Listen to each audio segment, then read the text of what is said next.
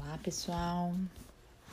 Então, estamos aqui para o primeiro episódio do nosso podcast Reconexões Parentais. E nesses podcasts que, que eu vou gravar, a gente a proposta é conversar um pouquinho sobre uma nova visão, é, não tão nova, mas na verdade uma visão diferente de educação dos nossos filhos, de educação parental, de como os, nós pais podemos melhorar, né? E, e educar os nossos filhos de uma maneira muito mais respeitosa muito mais carinhosa, entendendo essa criança como criança de fato e como indivíduo. E aí a gente vai conversar bastante sobre disciplina positiva, educação com apego, educação não violenta. E para começar, é, acho que a gente pode começar nesse episódio conversando sobre um livro muito interessante é, que eu escolhi aqui para tratar o primeiro capítulo dele hoje, para soltar algumas questões a respeito, para introduzir o nosso a nossa podcast, né? Que é o livro da Elisama Santos, que se chama Educação Não Violenta. A Elisama, ela é educadora parental, ela é consultora é, em comunicação consciente, faz palestra para os pais, professores, né? E esse livro dela é um, um livro nessa área, um dos mais vendidos, assim, é um livro muito bom. É um livro que, que não traz questões, é, caminhos especificamente, né? Dicas muito claras, não tem, se você quiser comprar esse livro imaginando isso, né? É, ele não traz dessa forma, mas o que ele traz são questionamentos, questionamentos muito interessantes e muito importantes para que a gente olhe para nós primeiro como indivíduos, como nós fomos criados, como nós somos de fato, e depois como isso reflete na nossa parentalidade, né? no nosso maternar, no caso das mães. E como que a gente pode fazer para trazer essas reflexões e mudar a forma como a gente educa os nossos filhos, né? Educar os nossos filhos de, de uma nova maneira, uma maneira que estimule é, a autoestima deles, a autonomia, disciplina, a autodisciplina, a resiliência dessas crianças, é, com muito apego, com muito respeito e nada violento, né? O violento que eu quero dizer não é nem tanto a violência física, né? Que muitos de nós acabou vivenciando, é, tapas, enfim, mas a violência no tratar mesmo, né? No desrespeito, nesse sentido também. Então, é, para a gente conversar hoje, vamos tratar um pouquinho sobre o primeiro capítulo, né? O livro tem sete capítulos. O primeiro capítulo se chama Um Novo Olhar sobre Educação e a gente já vai voltar nele. Mas depois tem os demais capítulos que trata sobre os sentimentos, a autenticidade, o preparar para a vida, o que seria isso, né? O que seria a obediência, se a gente realmente deseja filhos obedientes ou não, o que, que é isso, né? Ah, punições, porque às vezes é, a gente tá tão impregnado, tá tão junto de nós, do nosso comportamento, que a gente acaba reproduzindo simplesmente como a gente conhece, como é o mundo, como a gente foi tratado, como a gente vê as pessoas sendo tratadas. Então as punições elas são quase que automáticas, né? Muitas vezes eu me pego é, ameaçando, pequenas ameaças ao meu filho, eu tenho que tomar cuidado, mas isso acontece ainda, né? Então, ah, pega isso aí, senão você não vai assistir televisão. Então isso acaba sendo um tipo de punição, ah, você só vai se. É, e a gente precisa olhar para isso também, né? E depois um olhar sobre nós. Eu acho que a nova forma de educar passa muito por isso, né? Esse novo olhar sobre educação passa por você olhar para si mesmo. E no livro do exame, então, vamos conversa, começar a conversar sobre o primeiro capítulo. Nesse momento, nesse primeiro capítulo, ela primeiro faz uma reflexão para que a gente não é que a gente tem que queimar e assim abominar e enfim falar mal de como fomos educados e de nossos pais, e nossos pais foram horríveis, é, falharam na sua missão, né? Eu acho que, e concordo com ela, não é bem essa a questão. A questão é que é, não falta amor, né, dos pais com, para com os filhos, mas muitas vezes falta o saber lidar com ele, né, saber lidar com a criança, saber enxergar a criança como uma criança. E a criança a visão de uma criança, de como enxergamos uma criança, ela mudou bastante ao longo da história. Né? Primeiro a criança, isso a Maria Montessori, isso não tem não está no livro da da Elisama, mas tem em livros da Montessori, em outros livros de educação, que falam muito disso, né? Primeiro a criança é tratada como um ser inato, né? Que não serve para nada, que não que é dependente. Depois a gente trata crianças como mini adultos, então as crianças não podem falar alto, elas não podem gritar, elas não podem jogar coisas no chão, não podem ter comportamentos que são de criança. E aí a gente vem com esse novo olhar é, sobre educação de nossas crianças um olhar para entender que a criança está tá sendo uma criança. E se ela está sendo uma criança, se o cérebro dela é uma, um cérebro ainda infantil, que está se modificando, que está aprendendo, como que a gente pode fazer com isso, né? Então, de novo, acho que a questão aqui não é, é, é apedrejar a educação que nós tivemos, mas sim refletir sobre ela e refletir por que tivemos a educação desse jeito, né? O mundo mudou, o mundo no qual fomos crianças, eu tô com 37 anos, né? Então imagina uma criança lá na década de 80, é, hum, ou ainda pessoas mais velhas, ou um pouco mais novas do que eu. O mundo era muito diferente. Aqui, é, nesse primeiro capítulo, Elisama traz isso, né? De como esse mundo era diferente e como que a questão desse mundo, qual que é a principal diferença, né? Que eu acho que, que aparece aqui. A principal diferença é que o mundo anterior, os nossos pais, e de fato eu vi muito isso na minha educação, é, eles a informação, né? A informação que hoje é tão popularizada, né? Tão disponível a informação era uma coisa muito rara, né? A informação valia ouro. Então a gente, eu sempre ouvia, ah, você tem que estudar, você tem que estudar. Entendia-se que você estudava, você conseguia um diploma, você fazia e você automaticamente tinha um futuro bem sucedido. Então toda a energia de educação dos nossos pais era voltada para isso. Não sei se a de vocês também, mas na minha casa era basicamente isso. Então toda a energia dos meus pais era voltada para nos dar uma educação, para poder pagar, por exemplo, um curso, um curso de inglês, aula extra. A gente não estudou em escola particular, mas enfim. Ah, então a informação é o que era o mais importante. Então você tinha que fornecer aos seus filhos a informação. E foi o que nós fizemos, né? O que os nossos pais fizeram por nós. Negligenciando, acabando sem saber, né? Deixando de lado outras questões muito importantes, questões emocionais, questões de autonomia, questões de autoestima, né? Então, a forma tradicional de educar é, ela é ultrapassada. Então, se a gente está pensando que a gente quer filhos saudáveis e felizes, como que a gente tem que fazer isso hoje? Será que a gente foca só em dar estudo e, enfim, questões materiais para os nossos filhos? Acho que não, né? Porque nós vemos, eu vejo muito nessa minha geração, adultos doentes, adultos que não desenvolveram nenhuma ou quase nenhuma educação, inteligência emocional.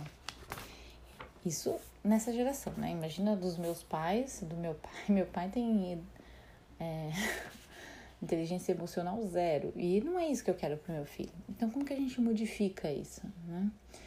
Então, hoje, a gente não tem mais problema de comunicação, de informação. A informação tá aí, a informação tá na internet. A gente tem que saber lidar com essas informações, né?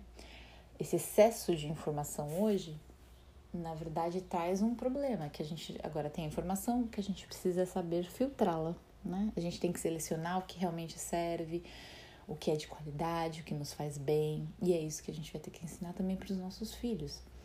A gente precisa saber muito mais do que calcular coisas, né? E, enfim, e diferenciar os verbos, mas também a gente precisa de autoconhecimento, entender as nossas emoções, falar dos nossos sentimentos. Então, é, quando a gente pensa nessa nova geração dos nossos filhos, a gente tem que focar nisso, né? Em crianças emocionalmente saudáveis, em crianças e adultos, futuros adultos seguros de si, que têm autonomia, que têm resiliência, né? Então, uh, apesar da gente ter tantas opções hoje, né, de de diversão no mundo, a gente tem tanta coisa para nos fazer, a gente ainda se vê muitas vezes adoecidos emocionalmente. É, e ainda mais em época de pandemia, adoecidos emocionalmente ao quadrado, né? E muitas vezes adoecidos fisicamente.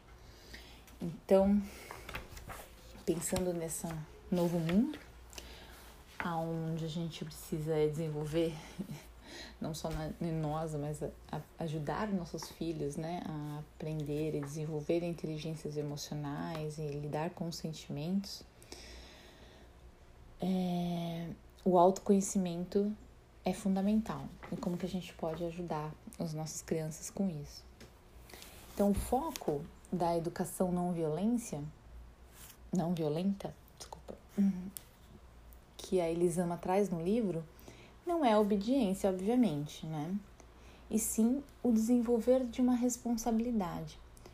Então, quando você tem uma conversa clara, sincera, e seu filho entende por que não pode fazer aquilo ou isso, é, você está auxiliando ele a desenvolver essa responsabilidade e não exigindo que ele te obedeça, né? Ele vai entender, ele não vai te obedecer, ele simplesmente vai entender e vai respeitar né? vai ser responsável com aquilo, com a casa, com aquele objeto que ele não pode jogar no chão, enfim. Isso dependendo da idade da criança, né? dentro dos limites cognitivos dessa criança também. Então, o autoritarismo, ele é emocionalmente insustentável. Então, isso induz a mentira e a desconexão. Quantos de nós quantos aqui eu posso assim descrever inúmeros exemplos da minha é, da minha infância e da minha adolescência onde eu menti eu inventei uma história por questões de medo né então porque tinha medo dos meus pais tinha medo da consequência tinha medo da bronca então, acho que não é isso que a gente busca. Quando você, quando a criança mente, quando o adolescente mente, o filho mente para o pai, ele se desconecta. Então, a gente tem que conectar, estar sempre conectado com o nosso filho. Né? Então, a figura autoritária não traz isso. Ela leva, na verdade, ao contrário, como eu estava dizendo. Né? Ao mesmo tempo, pais muito permissivos também não é o ideal, né? Porque a permissividade, ela produz crianças pouco resilientes. Crianças incapazes de lidar com as suas frustrações. E que vai acontecer, né? As frustrações vão acontecer ao longo da vida. Eu não lembro se é nesse capítulo, acho que não, é no capítulo dos sentimentos do, seus, do seu filho, o capítulo seguinte. É, mas enfim, me marcou muito no livro da nesse livro que falava que o mundo dói. Ela fala assim simples, né? E tão bonito. A vida dói. Vai doer de várias maneiras. E o que a gente tem que fazer é ensinar os nossos filhos a lidar com a dor, né? às vezes diminuí-la, evitar algumas, né, que são possíveis, e outras aprender a lidar. Então, a permissividade, você evitar, né, tentar proteger o seu filho de todas as formas para que ele nunca se frustre, não é o caminho, porque depois, quando você não estiver ali, é, vai acontecer, né? Ele não vai ter a resiliência necessária para enfrentar aquele desafio, para enfrentar aquela frustração. E ele tem que entender que ele está frustrado e tudo bem, né? Então isso também é muito importante quando a gente está educando nossas crianças. Crianças muito pequenas, meu filho tem só dois anos e quando acontece alguma coisa que ele está frustrado, bravo, chateado, eu sempre já no meio, né? É importante a gente nomear o que está acontecendo, o que ele está sentindo. Uh, e a gente tem que pensar essa educação, voltando né, a, ao livro, a educação a longo prazo mesmo, né? O que, o que, que nós queremos, né? Quais são as habilidades que eu quero desenvolver, que eu, que eu gostaria que meu filho desenvolvesse?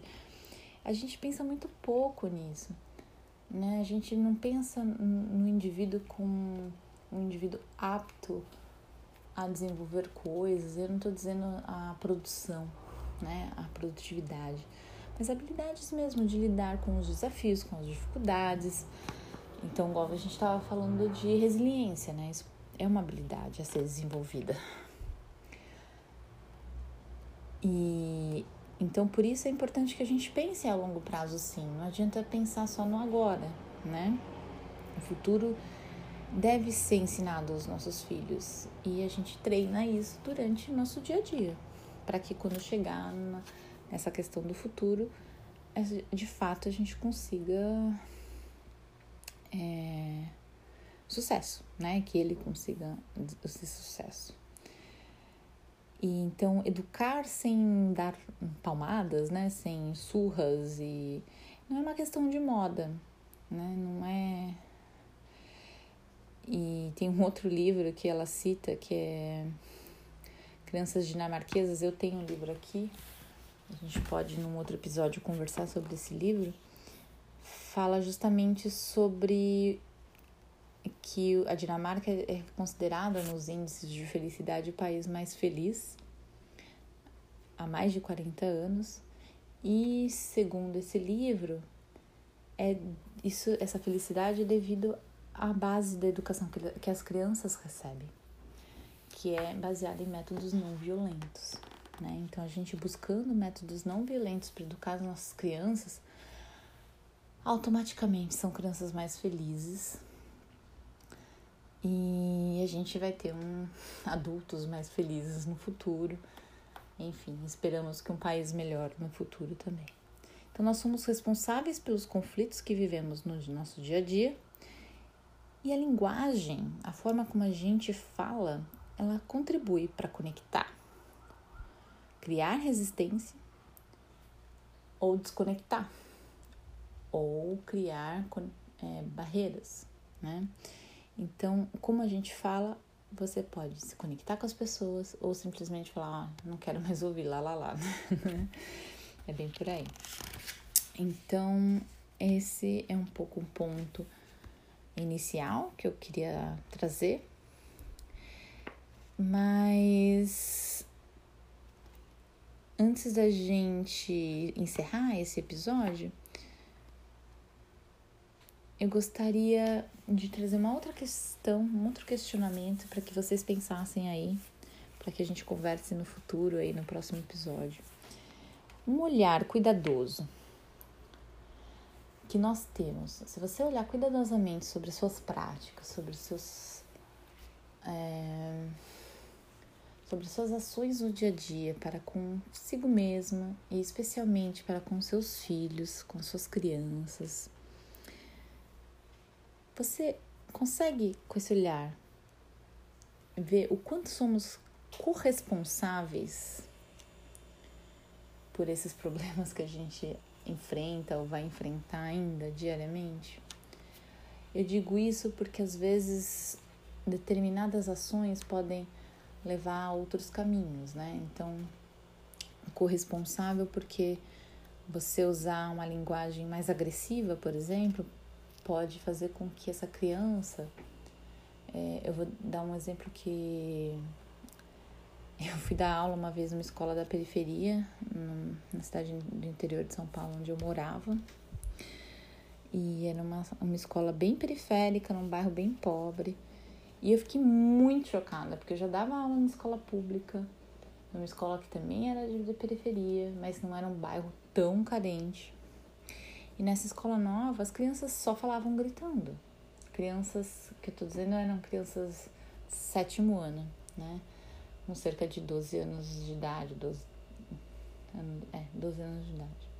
Só gritavam um com o outro. Era o tempo todo um gritando com o outro, um xingando o outro. Era um, um, uma coisa muito doida. E eu me questionava muito em relação a por que, que eles gritavam tanto, né? Com certeza é uma referência que eles tinham em casa. Ouviam pessoas gritando o tempo todo. Então, isso que eu quero dizer com corresponsável. Se você grita o tempo todo na sua casa, com certeza você vai ter um filho que grita a não ser que algum milagre opere por aí, né? Um, então, para encerrar, eu vou ler o último capítulo do. O último capítulo, não, a última frase do primeiro capítulo, para ficar aí como mensagem. Sobrevivemos como humanidade pela nossa capacidade de cooperação e empatia. Somos seres de comunidade e pensar no coletivo é algo que nasce em nós como em todos os outros seres que vivem em grupos. Os nossos filhos querem tanto nós tanto quanto nossos filhos querem tanto quanto nós viver em paz e harmonia, apenas não estão dispostos a abrir mão de quem são e do que querem, porque eles ainda não sabem. Estabelecer uma linguagem mais consciente e conectada à nossa essência compassiva diminui as resistências as nossas e as deles. Palavras podem ser muros ou pontes. A escolha é nossa. Então, com essa mensagem final, para a gente refletir, eu vou encerrando por aqui o nosso primeiro episódio e a gente se encontra na próxima semana. Então, palavras, elas podem ser muros ou pontes. Eu espero que as minhas palavras no meu dia a dia, aqui em casa, sejam pontos. Essa é a minha escolha. É por isso que eu estou lutando e buscando informação e reflexões e aprendizagens. Então eu espero que essa também seja a sua, né? E que a gente possa trocar e continuar se comunicando. Até mais, gente.